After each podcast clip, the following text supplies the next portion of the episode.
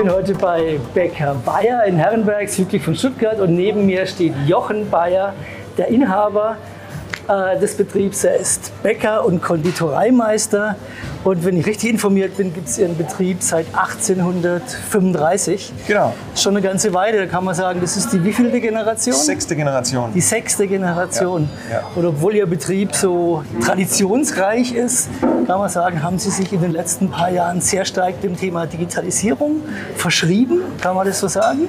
Ja, ja, also manche Sachen waren, waren bewusst und manche Sachen sind einfach so, haben sich so entwickelt, weil der Markt das so verlangt hat. Ne? Also wir sind ein ganz traditioneller kleiner Handwerksbetrieb. Mhm. Ich habe vor 20 Jahren den Betrieb übernommen mit zwei Fachgeschäften, acht Mitarbeitern.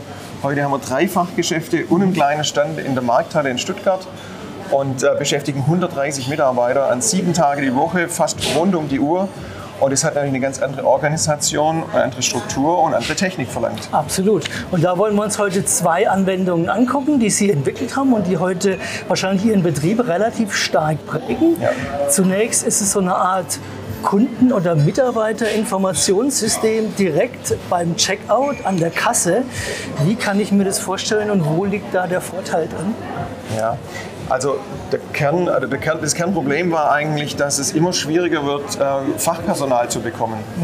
Und äh, wir haben inzwischen 60 Mitarbeiter im Verkauf beschäftigt und jeder sollte einen, einen Top-Wissensstand haben, weil die Kunden zum Bäcker Bayer kommen und eine sehr hohe Erwartung haben. Und mein Anspruch ist es, dass unsere Mitarbeiter, auch wenn die nur einmal in der Woche am Sonntag bei uns arbeiten, die Informationen zur Verfügung haben, die der Kunde sich von ihm wünscht. Das wäre jetzt meine Frage gewesen. Das heißt, es geht um die Informationen, die der Kunde Genau. fragen könnte. Genau. Nach Genau. Bestandteilen, Ja. Zusatzstoffen, wenn es die überhaupt gibt und solchen Dingen. Ja. Gut, jedes Lebensmittel, das hergestellt wird, hat eine Rezeptur und Mhm. die Rezeptur muss offengelegt werden. Das verlangt das Verbraucherschutzgesetz und dem wollen wir Rechnung tragen. Alles, was verpackt ist, steht quasi auf der Rückseite drauf. Aber alles, was lose verkauft wird, Mhm. gibt es zwar eine Allergendeklaration bei uns, einen Ordner, aber da guckt ehrlich gesagt niemand, außer dem, außer dem äh, Veterinäramt guckt da eigentlich niemand rein. Okay. Aber viele Kunden stehen an der Theke und sagen, meine Frau hat äh, äh, eine Laktoseintoleranz oder wir leben vegan, wir möchten darauf verzichten oder haben keine Nüsse oder sonst irgendwas. Und dann erwarten die eine, eine qualitätvolle Aussage, der sie dann auch vertrauen können. Und wie sieht Ihre Lösung jetzt aus? Also wir haben im Prinzip angefangen von den Rohstoffen über die Rezepturen ähm, bis hin nachher zum fertigen Produkt ähm, alles, alles über IT gepflegt, sodass unsere Mitarbeiter quasi, wenn sie eine Sekunde den Finger auf die Kasse, also auf, den, auf das Bild von dem Produkt halten, dann poppt ein Fenster auf und dann haben sie quasi alle Informationen rund um das Produkt, sowohl die Allergene, die Zutaten, äh, als auch was zu dem Brot gut passt, also die Genussbeschreibung. Das heißt, der Mitarbeiter sieht sofort die Antworten auf die Fragen, die der Kunde stellen könnte. möglicherweise stellen antworten. könnte. Und wenn Sie dann sagen, das kann ich mir alles gar nicht merken, das ist viel zu komplex, dann zieht er einfach wie beim iPhone so den Finger hoch, dann hat er den Drucker, kann drucken und dann können Sie das mitnehmen als Beipackzettel für Ihr Brot. Das entspannt natürlich einerseits die Situation für den Mitarbeiter, weil er weiß, wo er Genau. welche Informationen findet. Genau. Andererseits ist natürlich für den Kunden klasse, weil er hat das Gefühl, er kriegt sofort eine kompetente Auskunft. Richtig. Ist das Ihre Erfahrung, die Sie mit dem Tool gemacht Ja, haben? ja, ja, absolut. Und, und wir haben dann die Artikelstruktur noch so organisiert, weil viele kommen dann und sagen, was ist denn Ihre Spezialität? Aber jetzt kommen Sie zur Mittagszeit und wollen, wollen quasi die Mittagsspezialität. Äh, der andere möchte gerne ein Brot mit heimbringen für die Familie und braucht die Brotspezialität. Und der nächste ist zur Kaffeezeit, da möchte gerne die Kuchenspezialität. Und je nach Bedürfnis sind quasi, ist die Artikel- oder die Sortimentsstruktur so angelegt, dass immer laut ABC-Analyse die drei Top-Artikel oben stehen. Und quasi, wenn die oberen drei Artikel auf der Kasse empfohlen werden, vom Kuchensortiment, vom Brotsortiment, dann hat der Kunde eine gute Empfehlung und zwar die Lieblingsprodukte unserer Kunden. Herr Bayer, ich möchte noch gerne über ein zweites digitales Projekt oder eine digitale Mhm. Anwendung mit Ihnen sprechen. Ich glaube, es nennt sich intern digitaler Backzettel. Mhm. Und wenn ich richtig informiert bin, dann steckt dahinter dass Business-to-Business-Kunden, also Kunden, die große Mengen bei Ihnen Mhm. produzieren lassen und abnehmen, dass die von außen digital in ihre Produktion eingreifen können und ihre, ihre Mengen von außen in die Produktion einspeisen und diese Mengen dann automatisch äh, in ihrer Backstube produziert werden. Habe ich das so halbwegs zutreffend beschrieben? Ja, ga- ganz, ganz gut. Ich, das hört sich sogar super an. Ähm, also der, der, Kern ist der, wir beliefern eben Hotels und Bioläden und so weiter. Und die haben ähm, jahrelang dann abends ihr, ihr Bestellfax geschickt und wir mussten dann das Fax quasi wieder abtippen und äh, letzten Endes dann zusammenrechnen und die Rezeptur daraus errechnen, ähm, damit wir wissen, wie viel Teig wir machen müssen mhm. von dem Brot mhm. und so weiter. Und ähm, klar, es sind jetzt immer mehr, immer mehr Kunden geworden und es wurden immer mehr Faxe, E-Mails, Telefone und wir haben gesagt, wir brauchen ein anderes System. Mhm. Und wir müssen diesen Informationsfluss durchgängiger machen. Mhm. Das kann nicht sein, dass im Zeitalter der Digitalisierung wir quasi noch mit Fax und Telefon äh, arbeiten. Und äh, dazu haben wir dann eine, eine Bestellcloud äh, generiert, mhm. äh, wo unsere Kunden einen Bestellvorschlag bekommen, was sie letzte Woche hatten. Und dann können sie den korrigieren bis 15 Uhr. Mhm. Also ähnlich wie so ein Webshop. Mhm. Und, äh, und dann lesen wir automatisiert um 15.01 Uhr die Bestellung ein und dann wird die verarbeitet. Quasi als Auftrag wird zusammengerechnet mit allen anderen Bestellungen, die Rezeptur wird errechnet und danach wird die Rezeptur quasi exportiert in die Backstube und dort haben die dann ein Touchscreen, wo sie dann die Summe als Backzettel haben. Und die Produktion weiß dann, wie viel Brezel, wie viel Brötchen. Genau. Und im Prinzip das System weiß dann auch, welche Mengen an Mehl und so weiter sie mhm. dafür zur Verfügung stellen ja, muss. Genau. Und sie müssen gar nichts mehr zusammenrechnen hier im Büro, sondern es läuft automatisch. Nein. Wie viele Kunden oder wie viele Kunden speisen Ihre Daten so in etwa ein am Tag? Ja, das sind so um die 30, 30. Also wir sind eine kleine Bäckerei, auch äh, wenn das vielleicht von außen erstmal nicht so aussieht. Aber bei uns ist alles relativ überschaubar. Und trotzdem war es mir wichtig, wenn wir in Zukunft erfolgreich unsere Kunden bedienen möchten, wenn wir als Wirtschaftsunternehmen erfolgreich sein möchten, dann brauchen wir die Digitalisierung, damit sie uns hilft, dass unsere Prozesse klarer, einfacher und, äh, und natürlich auch günstiger werden. Wie haben die Kunden darauf reagiert? Waren die begeistert oder mussten sie da Überzeugungsarbeit leisten? Manche hatten Angst davor, mhm. äh, die Technik zu nutzen, hatten auch technisch gar keine Möglichkeit, also weder ein PC noch ein iPad oder ein Telefon zur Hand, mit dem sie die Liste quasi bearbeiten können. Andere waren sofort Feuer und Flamme und waren froh, dass sie diese Zettelwirtschaft weg haben mhm. und dass sie von uns einen Bestellvorschlag der letzten Woche quasi so äh, mit, mitgeteilt bekommen. Also das war, war eigentlich eine ganz gute, ganz gute Ergänzung. Mhm. Immer wenn es um Daten geht, steht natürlich auch die Befürchtung im Raum, dass es Datenmissbrauch gibt. Frage Nummer eins, haben Sie da schlechte Erfahrungen damit gemacht? Und vielleicht Frage Nummer zwei, haben Sie spezielle Vorkehrungen getroffen, dass man die Daten, die da hin und her gehen und praktisch in Ihre Produktion ja. eingreifen, dass man die von außen nicht manipulieren oder hacken kann? Ja, also es ist alles passwortgeschützt. Mhm. Also die, die Zugänge der Kunden sind geschützt und ähm, auch unsere Kommunikation intern ähm, ist natürlich über Firewalls und so weiter ganz klar, wie das halt heute äh, Standard ist, ähm, geschützt und das andere läuft alles übers Intranet. Das heißt, es ist dann per se genau. äh, gekapselt und genau. äh, sicher. Ja. Das heißt, Sie haben an der Stelle wahrscheinlich relativ wenig Sorgen. Ähm, wenn man hört, was draußen los ist, sind natürlich Sorgen da, das ist ganz klar, aber wir tun alles dafür, damit wir uns schützen, ja. Also das ist unsere Bestellcloud. Man wählt sich einfach ein über den Browser. Der Kunde hat seinen eigenen Zugang und hat dann den Bestellvorschlag, was er, was er gehabt hat. Das steht dann hier drin und kann das dann quasi korrigieren, kann sich eine PDF ausdrucken, sieht sogar hier äh, die, die Wetterprognose für die, für die Bestelltage und hat dann hier die einzelnen Artikel, die er auswählen kann. Und wenn die Bestellung eingelesen ist, sehe ich hier, ob der Bestellvorgang also bei uns angekommen ist oder nicht. Und dann mhm. können wir quasi die offene Bestellung nochmal nachprüfen. Und äh, so ist eigentlich ein sauberer Workflow, dass es gut funktioniert. Mhm. Warum ist die Wettervorhersage wichtig? Naja, wenn es regnet, brauchen wir weniger. Wenn es zu heiß ist, brauchen wir weniger. Also ideal ist so ein durchwachsenes Wetter, dass die Leute Hunger haben. Das heißt, das ist schon praktisch ein Hinweis für den Bedarf am nächsten genau, Tag. Genau, ja, ja. Ich spreche mit Dr. Stefan Schweiger, Professor für industrielle Produktplanung und Prozessmanagement an der Fakultät für Wirtschafts-, Kultur- und Rechtswissenschaften an der Hochschule Konstanz und seit 15 Jahren in mehreren Forschungs- und Transferprojekten zum Thema Serviceinnovation tätig und in den letzten Jahren mit zunehmendem Schwerpunkt auf Service-Digitalisierung. Wie wirken auf Sie als Wissenschaftler diese zwei Anwendungen, die uns Herr Bayer heute vorgestellt hat? Spannend, würde ich sagen. Also sehr interessant und auch bemerkenswert, muss ich sagen, wie pfiffige Innovationen eigentlich äh, im Mittelstand in äh, Bereichen existieren, wo man sie zunächst mal gar nicht so vermuten würde. würde.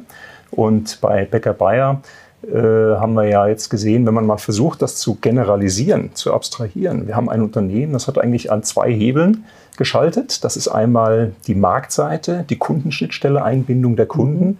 Kunden werden von Konsumenten, von passiven Konsumenten zu aktiven Prosumenten, die sich irgendwie in, die, in das Unternehmen, in die Prozesse einbringen, die entweder Informationen erhalten oder etwas zurückgeben, Daten einspeisen, äh, auf denen dann das Unternehmen fortsetzt. Also es entsteht eine Lösung, die von Nutzen ist für den Kunden. Und äh, wenn ich dann an der Kundenschnittstelle Daten einsammle, die in den Prozess reinbringe und das dann noch lückenlos im Prozess fortsetze, möglichst medienbruchfrei, dann entsteht halt auch unternehmensintern ein Benefit. Äh, und wir haben gehört, äh, Qualitätssteigerung, Prozesseffizienz, Durchlaufzeiten können sich verkürzen. Also es sind eigentlich diese beiden Hebel, mhm. Äh, die Marktseite, Schnittstelle zum Kunden und die interne Prozesseffizienz in mhm. der internen Wertschöpfung. Bis hin hinten raus zur Logistik, Distribution, Kommissionierung, das ist ja das, was wir auch noch gesehen haben. Mhm. Jetzt haben wir gehört, dass beide Anwendungen so in die Gattung Smart Services fallen. Wie mhm. kann man generell Smart Services definieren? Weil ich könnte mir gut vorstellen, dass darunter nicht nur die zwei Lösungen, die wir heute kennengelernt haben, fallen, sondern mhm. äh, dass es generell eine Gattung ist. Wie ist die definiert? Ja, vielleicht äh, zum Thema Smart Services. Ähm, das ist so ein bisschen auch das Spannende daran, äh, wo, wo ist eigentlich der Treiber? Und äh, wenn man mal schaut, wir haben ja das Smartphone in der Tasche und hier sind zig Anwendungen drauf, da sind Apps drauf, da sind Schnittstellen, da sind äh, Zugänge zu äh, Firmenseiten. Ich kann mich informieren, ich kann kaufen, ich kann verkaufen. Äh, da entsteht natürlich ein enormer Druck auf die Unternehmen, solche Lösungen umzusetzen. Und äh, die Frage, die Sie gestellt haben, was sind Smart Services? Wenn man die drei Personen stellt, bekommt man drei Antworten. Ich würde sagen, der kleinste gemeinsame Nenner ist, dass es sich um datenbasierte digitale Dienstleistungsangebote handelt, die dem Kunden angeboten werden und die für den Kunden äh, einen Mehrwert schaffen, die mhm. seine heutigen, vielleicht auch die zukünftigen Probleme lösen, von denen der Kunde vielleicht noch gar nichts weiß heute, äh, respektive die ihm helfen, die Prozesse äh, zu verbessern, die Prozesseffizienz zu verbessern. Vielleicht ein konkretes Beispiel, ähm, vielleicht aus einer anderen Branche als der Bäckerbranche. Äh, Fitnessarmband, Fitness-Tracker, mhm. das gibt es auch als Ring am Finger. Ähm, was ist das? Es ist ein Produkt, es ist mit Sensoren versehen, die messen bestimmte Daten äh, die messen den, vielleicht den äh, Puls, die messen die Sauerstoffsättigung. Und auf dieser Datenbasis kann ich natürlich enorm viel machen im Sinne von Smart Services. Ähm, ich kann zum Beispiel äh, für Sportbegeisterte Trainingsprogramme aufstellen. Ja, ich kann für Menschen mit irgendwie einer Vorerkrankung auch äh, bestimmte Eingriffsschwellen definieren, bei deren Überschreitung ein Notruf gesendet wird.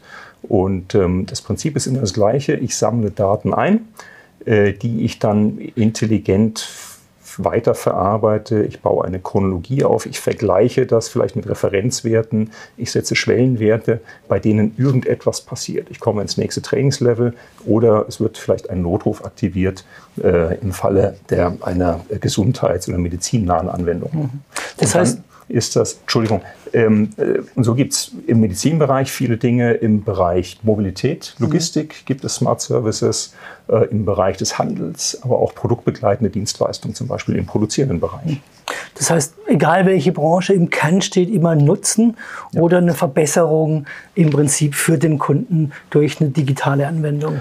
Ich würde sagen, das ist der, der Startpunkt, dass da ein mhm. Nutzen dahinter steht, wo man auch immer fragen muss, das ist ein bisschen die Kontrollfrage bringt das dem Kunden einen Nutzen? Löst es ihm ein Problem? Und das Problem kann ein objektives sein, es kann aber auch ein, ein subjektives äh, sein, also Status äh, kann da mit reinspielen, mhm. Wohlbefinden, äh, finanzielle Aspekte, zeitliche Aspekte, ähm, äh, easy to do business with, also digitale Lösungen, die äh, sehr einfach sind, sind für den Kunden intuitiv bedienbar. Vielleicht ist der Funktionsumfang gar kein neuer, aber die Bedienung ist einfacher. Und dann mhm. ist das die Lösung, die gewinnt. Das heißt, ich muss den Kunden eigentlich ganzheitlich betrachten. Es gibt nicht nur prozessuale Vorteile, sondern mhm. auch, wie Sie gesagt haben, Vorteile, die mit Status, ja. mit solchen Dingen zu tun haben, mit emotionalem Wohlfühlen, mit einer positiven Erfahrung. Das bringt mich zur nächsten Frage. Wie werden denn Smart Services, auch wenn man sie jetzt nicht 100% präzise definieren kann, wie werden die denn entwickelt? Äh, ich würde sagen, Das kann entweder zufallsgetrieben erfolgen und irgendwann sind sie halt da. Oder das folgt einem Plan. Und ähm, wenn wir an solche Themen rangehen im Kompetenzzentrum Smart Services, dann ähm, geht es zunächst mal um eine Analyse, intern, extern. Also wir schauen uns extern an, wer sind die Kunden, wer sind die potenziellen Kunden, was sind deren Bedürfnisse, ähm, wo wollen die Kunden hin und wie können wir mit der Lösung für den Kunden Probleme äh, aus der Welt schaffen. Und die interne Perspektive ist das, was wir auch in der ähm, Bäckerei gesehen haben, der interne Prozessdurchlauf, die Prozesseffizienz. Äh, können wir damit intern Prozesse verbessern. Mhm. Wir haben vorhin gehört, dass der eine oder andere Geschäftskunde von der Lösung äh, digitaler Backzettel hat so ein bisschen überzeugt werden müssen. Mhm. Was sind denn in der Entwicklung so häufige Hürden, die ja. eine Umsetzung vielleicht erschweren oder vielleicht ein bisschen ja. langwieriger machen? Also das ist sicherlich ein Aspekt. Äh, es gibt Dienstleistungen, die muss man dem Kunden erstmal beibringen. Man muss dafür ein Bewusstsein schaffen. Äh, der Kunde denkt vielleicht gar nicht an diese Lösung. Ähm, dann kann es, ist auf alle Fälle hilfreich, den Kunden mit einzubeziehen. Ähm, das können alle Kunden sein oder spezifische Kunden, Key-User, besonders innovative, offene Kunden, die ich dann in die Lösungsfindung mit einbeziehe. Mhm. Und äh, dann ist das nicht sozusagen übergestülpt, sondern es kommt eigentlich vom Kunden. Das heißt im Prinzip immer mit dem Kunden reden, Gefühl dafür entwickeln, was braucht er, was sind seine Needs, was sind seine ja. Pains, aber wahrscheinlich auch, was nervt ihn immer, wenn er genau. zu mir kommt. Und das ja. Abstellen, das können dann so die Hinweise geben, was ich entwickeln könnte. Genau. Und das ist dann, wie gesagt, die, die Analyse, wo will ich eigentlich hin? Und dann kommt so ein bisschen der kreative Part, wo ich eine neue Lösung entwickle. Das ist äh, Intuition, das ist im Grunde 5% Inspiration und 95% Transpiration. Also ich muss es dann auch konsequent tun. Mhm. Und wenn ich dann eine neue Lösung entwickelt habe, die ein neues Feature am Markt sein kann, eine neue Prozessabwicklung ähm, und dann äh, würde ich erstmal dazu raten, in einer Pilotphase äh, die neue Lösung zu testen. Also beispielsweise nur an einzelne Kunden rangehen, beispielsweise nur für einzelne Produkte die Lösung umstellen oder nur in bestimmten Märkten. Also Pilotanwendung, mhm. testen, mhm. evaluieren. Ähm, evaluieren heißt überprüfen. Überprüfen. Funktioniert es so wie gedacht? Genau, funktioniert es wie gedacht. Erreiche die Ziele, die ich mhm. erreichen wollte. Mhm. Feinjustieren und dann Rollout auf alle Kunden, alle Produkte, alle Anwendungen, alle Märkte. Äh, dann schauen, was rausgekommen ist. Und dann habe ich ja zunächst mal eine Lösung, die natürlich nie statisch ist, sondern es ist dann im Grunde ein KVP. Das ist dann der kontinuierliche Verbesserungsprozess, mhm. äh, wo ich dann die Lösung immer weiter optimiere und veredle. Ich spreche mit Valerie Bass, wissenschaftliche Mitarbeiterin an der Hochschule Konstanz und Projektmanagerin im Kompetenzzentrum Smart Services. Sie haben das Verhalten von jungen Zielgruppen untersucht. Warum kann man sagen, verlangen junge Zielgruppen und damit warum verlangt der künftige Markt immer stärker nach Smart Services? Wir können da gerade generell einen ganz klaren Trend erkennen. Früher war das so, dass die Konsumenten oder die Kunden Produkte gekauft haben. Heute wollen die Kunden Lösungen kaufen. Und die Produkte oder die Dienstleistungen, wie man sie früher hatte, sollen eben diese Lösungen in effizienter Weise umsetzen. Also sprich, möglichst schnell, möglichst mhm. unkompliziert. Mm, da muss einfach auch die Kommunikation mit dem Anbieter stimmen. Und wenn dann mal was nicht so ganz funktioniert, dann erwarten die Kunden dann auch den entsprechenden Support. Mhm. Und das können wir sowohl bei Privatkunden als auch bei Businesskunden feststellen. Also beide Segmente möchten da wirklich die ähm, ja den Komfort haben, also alles, was das Leben leichter macht, möchten Schnelligkeit, möchten Individualität, also passgenaue Lösungen, die dann wirklich individuell auf sie zugeschnitten sind. Und wir beobachten auch, das Produkt gerät eigentlich mehr und mehr in den Hintergrund, ist eigentlich gar nicht mehr wirklich so wichtig, sondern vielmehr das mhm. Nutzererlebnis, das Kauferlebnis, ist das Produkt leicht zu bedienen, und ja, also wenn ich da aus Konsumentensicht spreche, mhm. wir haben in den letzten Jahren viele positive Erfahrungen auch gemacht mit Smart Services, haben gemerkt, das macht unser Leben wirklich leichter. Und das ist jetzt eben genau das, was wir in anderen mhm. Lebensbereichen mhm. auch erwarten. Mhm. Und da sind die Unternehmen teilweise noch gefragt, da ein bisschen kreativer zu werden und eben gerade diesen Anforderungen, die jetzt vor allem auch die jungen Leute haben, mehr zu entsprechen. Mhm. Und die Entwicklung wird ja eigentlich noch zunehmen mit einer Generation, die bereits im Internet aufgewachsen ist, für die Smartphones ganz normal sind. Äh, das sind ja dann alles Begriffe, die sich immer stärker im Markt verankern werden. Mhm, auf jeden Fall. Also man beobachtet natürlich auch, je mehr die Leute oder die Kunden dann im Austausch mit dem Unternehmen sind und je mehr Mehrwert man dann wirklich erfährt, desto loyaler wird man, aber desto forschender oder ja, fordernder wird man dann auch im Endeffekt. Kann man sagen, wie häufig Smart Services heute bereits im Alltag genutzt werden? Also man kann definitiv sagen, definitiv sagen, Smart Services sind bei uns im Alltag angekommen. Mhm. Und die meisten Menschen in Deutschland nutzen Smart Services wahrscheinlich viel öfter, als ihnen eigentlich bewusst ist. Fängt damit an, wenn ich meine Gesundheitsdaten zum Beispiel über eine Smartwatch Mhm. tracke, um ein gängiges Beispiel zu nennen. Vielleicht ein Beispiel, was ein bisschen abstrakter ist, sind Parkplatz-Apps. Wenn ich dann oder wenn mittels Sensorik freie Parkplätze in meiner Nähe erkannt werden und ich die Meldung direkt auf mein Handy bekomme, hat für mich natürlich den Vorteil, dass ich genau dorthin fahren kann, wo ich weiß, dass eine freie Parklücke ist und muss nicht ewig in der Stadt herumfahren, um einen Parkplatz zu suchen. Für die Stadt hat es natürlich den Vorteil, dass äh, weniger Verkehr aufkommt und dadurch natürlich auch die Umwelt entlastet ist. Oder um noch ein gängiges Beispiel zu nennen, die digitalisierte Katzenklappe. Das finde ich persönlich immer so ganz nett, wenn die Katzenklappe dann mit Sensorik ausgestattet ist und dann erkennt, das ist ja gar nicht meine Katze, die da rein will, das ist eine fremde Katze, die bleibt dann natürlich draußen. Und ja, klar, auch alles im Bereich Smart Home, was ja heute schon sehr gängig ist, dass ich von meinem Weg vom Flughafen nach Hause gleich schon die Heizung, die Klimaanlage anschalten kann, als wäre ich nie weg gewesen. Also da steht dann wirklich das Produkt, beispielsweise jetzt die Katzenklappe, wenn man so will, gar nicht mehr im Vordergrund, sondern dieses Sicherheitssystem, was äh, dann auf die Katze aufpasst. Also wir sehen, das ist ja heute alles schon möglich und ist ja auch den meisten Leuten bekannt. Und wir sehen, dass Smart Services auch hier schon zu höherer Lebensqualität geführt hat, mehr Komfort. Und da können wir gespannt sein, was in den nächsten Jahren noch alles auf uns zukommt. Absolut. Kann man sagen, wie Kunden in der Zukunft mit ihren Daten, mit ihren persönlichen Daten umgehen? Steigt da eher die Bereitschaft, die abzugeben oder ist die eher rückläufig? Also das Thema Datensicherheit ist natürlich eines der größten Bedenken, was die Kunden haben, wenn es um Smart Services geht. Man stellt sich Fragen wie, was passiert mit meinen Daten? Kann es sein, dass meine Daten in den Tiefen des Internets ein Eigenleben entwickeln und am Ende an die falschen Hände geraten?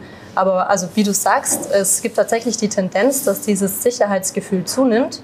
Das hat eine äh, Bitkom-Studie belegt. Die haben im Jahr 2014 zum ersten Mal ähm, Leute befragt, wie sie ihre persönlichen Daten einschätzen würden. Und damals haben 13 Prozent gesagt, dass ihre persönlichen Daten sicher bzw. sehr sicher sind, vermeintlich. Und im Jahr 2020 wurde dieselbe Studie nochmal durchgeführt.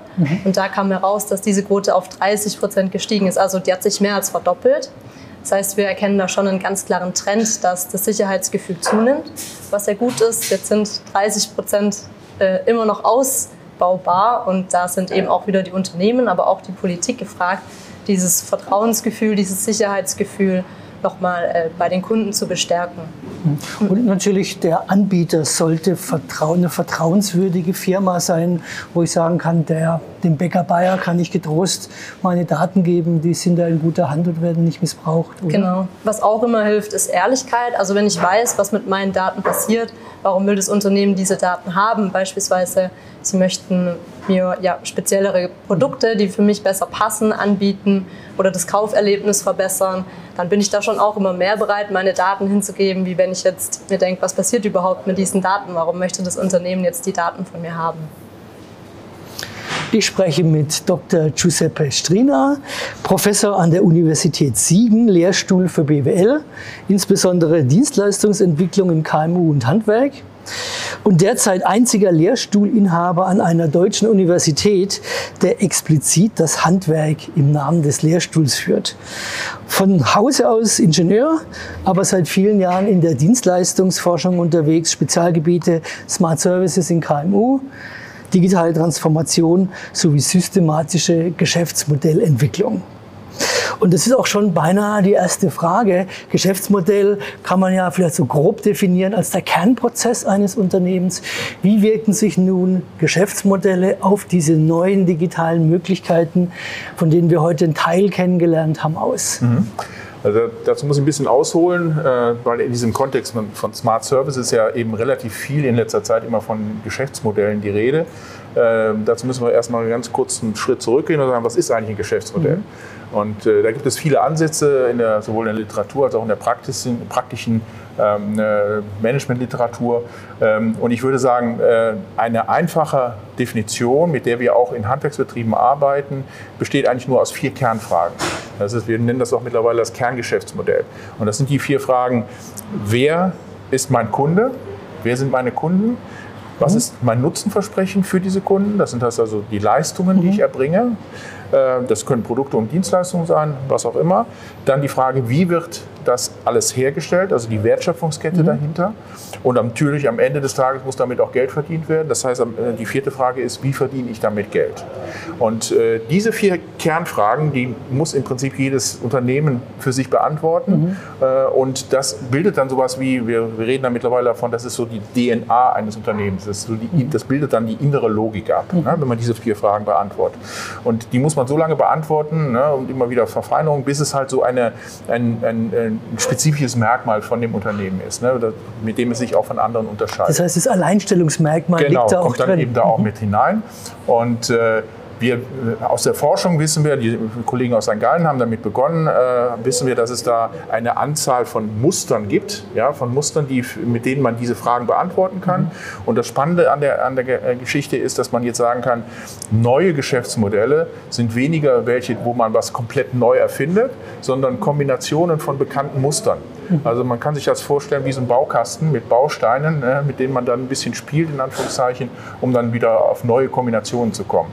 Und so kann man sich das auch vorstellen, dass man eben halt äh, bei den Smart Services, um den Bogen zur der mhm. Frage nochmal zu herzustellen, dass man dann eben halt an bestimmten Stellen dieses Kerngeschäftsmodells fragt, äh, was kann ich dann von, was ich bisher vielleicht analog gemacht habe, digital unterstützt machen. Ja, wo ich dann eben äh, auf, zum Beispiel bei der Wertschöpfungskette auf digitale Lösungen komme. Mhm wäre jetzt auch die nächste Frage gewesen, wie kann ich mein Geschäftsmodell jetzt sozusagen digital erweitern? Ich habe gelernt, da gibt es so eine Art Grundbaukasten, der so möglicherweise ein bisschen funktioniert wie Lego, wo ich dann einzelne Komponenten zusammenstecken genau, kann. Genau, Und dann kann man eben hingehen und so, wir haben ja das Beispiel vom Bäcker Bayer gesehen, wo er mit dem digitalen mhm. Äh, Beipackzettel oder digitaler Backzettel heißt mhm. er, glaube ich, bei ihm, wo er sozusagen den, äh, zumindest den B2B-Kunden die Möglichkeit gibt, bis zum 15 äh, Uhr des Tages sozusagen eine Bestellung aufzugeben und die dann sozusagen online in den, äh, in den Backprozess sozusagen eingreift oder was heißt eingreift sozusagen bis an den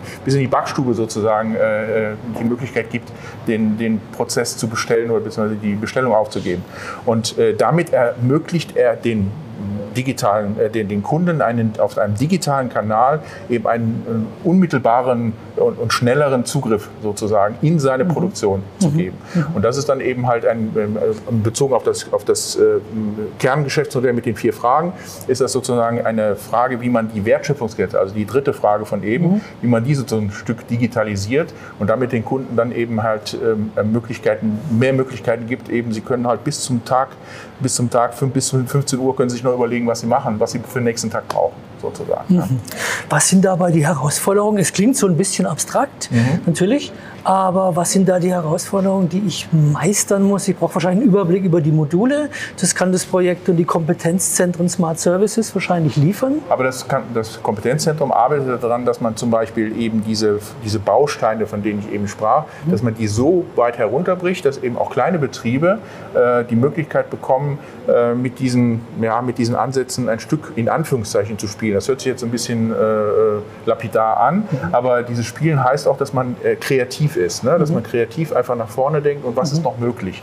Ne? Also wenn man jetzt zum Beispiel hier sieht, also Becker Bayer äh, ist ein sehr schönes Beispiel dafür, dass er eben sehr stark schon intern digitalisiert hat. Also die interne Digitalisierung ist schon sehr weit fortgeschritten. Dadurch sind natürlich Möglichkeiten, bieten sich Möglichkeiten für äh, Smart Services. Er kann zum Beispiel darüber nachdenken, wie er die Daten, die er jetzt mit der Zeit immer mhm. sammelt, immer mehr mhm. sammelt, sowohl von seinen B2B-Kunden als auch von seinen B2C-Kunden, äh, dass er damit irgendwann mal ne, diese Daten analysiert, Profile erarbeitet, arbeitet ne? und aus diesen Daten heraus dann wiederum neue äh, Erkenntnisse gewinnt, mit denen er dann wiederum neue Leistungen anderen Leuten anbietet. Er kann aber auch anfangen zu sagen, äh, was wären zum Beispiel andere Bezahlmodelle. Ja? Also dadurch, dass er jetzt den, den Zugriff über die digitalen Kanäle hat, könnte er über Abo-Modelle nachdenken, über äh, äh PayPal, was weiß ich, alles, was so derzeit sozusagen alles schon in der, in der App-Welt möglich ist. Das sind alles Sachen, die, die er im Prinzip hätte er die Basis und er könnte darauf aufsetzen und dann sich so solche Sachen überlegen. Und da wollen wir so ein bisschen hin, dass wir eben solche Bausteine ne, ähm, äh, zur Verfügung stellen und wir nennen das dann den Konfigurator, ne, dass man dann eben damit ein, ein Stück weit puzzelmäßig äh, auf neue Ideen kommt. Ne? Denn wie gesagt, die, die Innovation bei den Geschäftsmodellen steckt nicht so sehr, dass man was komplett Neues erfindet, sondern eher in, dem, in der interessanten neuen Kombination von Modellen oder von, von Mustern. Mhm, vielen Dank. Und wie Becker Bayer äh, sein digitales Angebot weiterentwickeln will, das erfahren wir jetzt im letzten Gespräch für heute. Herr Bayer, wir sind hier in der Backstube. Wie kann ich mir hier so die Prozesse vorstellen? Wo fängt der Prozess an? Wo hört er auf? Können Sie uns das so ein bisschen erläutern? Klar, der digitale Backzettel ist deswegen digital, weil er von der Cloud über unser Bestellbüro automatisiert hier in der Backstube ankommt. Jeden Tag bekommen unsere Teigmacher, die jetzt gerade schon beginnen, äh, die Teige zu kneten, auf ihrem Touchscreen die Information, welche Teige benötigt werden, welche Menge und so können sie die Rohstoffe auswählen. Ähm, wenn sie geknetet sind, portioniert, gebacken, gehen sie dann weiter in den Versand. Der digitale Backzettel ist ja schon seit einiger Zeit in Betrieb sozusagen. Das, das System ist produktiv. Äh, wie hat sich das auf die Prozesse ausgewirkt? Das war uns am Anfang noch gar nicht so ganz klar, wie sich die Prozesse verändern und welchen Einfluss es darauf nimmt. Äh, für mich war wichtig, dass wir Prozesssicherheit bekommen, dass weniger Fehler passieren. Und wir haben Wissen übertragbar gemacht. Wir haben früher einen Teigmacher gehabt und das war wirklich der beste seit 180 Jahren. Heute haben wir vier Teigmacher und man merkt fast keinen Unterschied mehr, weil wir Wissen übertragbar gemacht haben. Wir haben Kopfmonopole abgebaut und haben quasi die Breite, das Wissen in die Breite gebracht und das über, über die Digitalisierung. Mhm. Hat es auch eine Auswirkung gehabt auf die Fehlerhäufigkeit von Ihren Produkten? Absolut. Allein wenn man in Versand schaut, ja, im Versand haben wir kein gibt es kein Fachpersonal. Ja? Und wenn, ich, wenn Sie heute Nacht bei uns anfangen würden und ich würde Ihnen erstmal unser Brotsortiment erklären müssen, dann würden Sie zig Fehler machen. Heute gebe ich Ihnen einen Stapel mit Brot und den verteilen Sie. Sie sind blau und an jedem Bildschirm quasi dann eine Farbe und dann verteilen Sie das an den Kunden. Und wir konnten dadurch über dieses System Pick by Vision konnten wir 80% Fehlerquote reduzieren. Das heißt, wie funktioniert dieses Farbleitsystem genau? Also ich bin jetzt Mitarbeiter, ich habe die Farbe Blau zugewiesen gekriegt, ich habe die Aufgabe, eine Lieferung zusammenzustellen. Wie, wie, wie funktioniert das? Genau, alle Backwaren sind vorkommissioniert. Die sind abgezählt in einer Versandeinheit. Sie haben die Farbe Blau. An jedem Kundenmonitor, wo, die, wo eine blaue Zahl dran steht, halten Sie an, zum Beispiel 3.2. Dann haben Sie drei ganze Gebindeeinheiten und zwei einzelne Artikel und die legen Sie dann, ordnen Sie dem Kunden zu, verteilen es und wenn Sie einmal die Runde durch sind, dann haben Sie alle, alle Backwaren verteilt. Das heißt, ich brauche eigentlich überhaupt kein Wissen mehr, außer ich darf nicht farbenblind sein wahrscheinlich. Genau. Genau, Sie sollten zählen können und keine Farben. Aber Sie müssen immer wissen, ob es ein Bauernbrot ist oder ob es ein Vollkornbrot ist oder genau. Was würden Sie heute sagen, wie hat sich die Kommunikation mit dem Kunden durch diese zwei Systeme verändert? Das ist ja genau die entscheidende Frage. Weil klar freuen wir uns, wenn wir uns weiterentwickeln und wenn wir, wenn wir Tools entwickeln, mit denen wir unsere Mitarbeiter quasi die, die tägliche Arbeit erleichtern können. Aber am Ende machen wir das alles für unsere Kunden damit die zufriedener sind, damit wir, damit wir eine bessere Wertschöpfung erzielen können durch sichere Prozesse, aber auch durch, sichere, durch zufriedenere Kunden. Und genau das hat super funktioniert.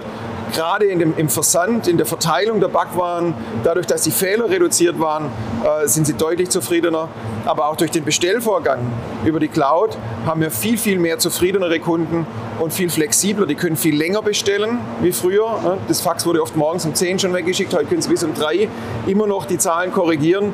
Und das, äh, das sorgt einmal für Umsatz, aber natürlich auch für Kundenzufriedenheit. Mhm. Werden Sie den digitalen Backzettel auch Richtung Endverbraucher, Kunden weiterentwickeln?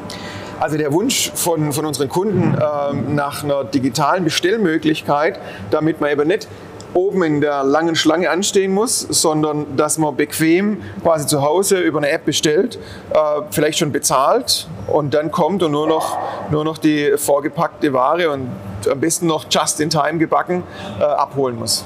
Gibt es einen Zeithorizont dafür?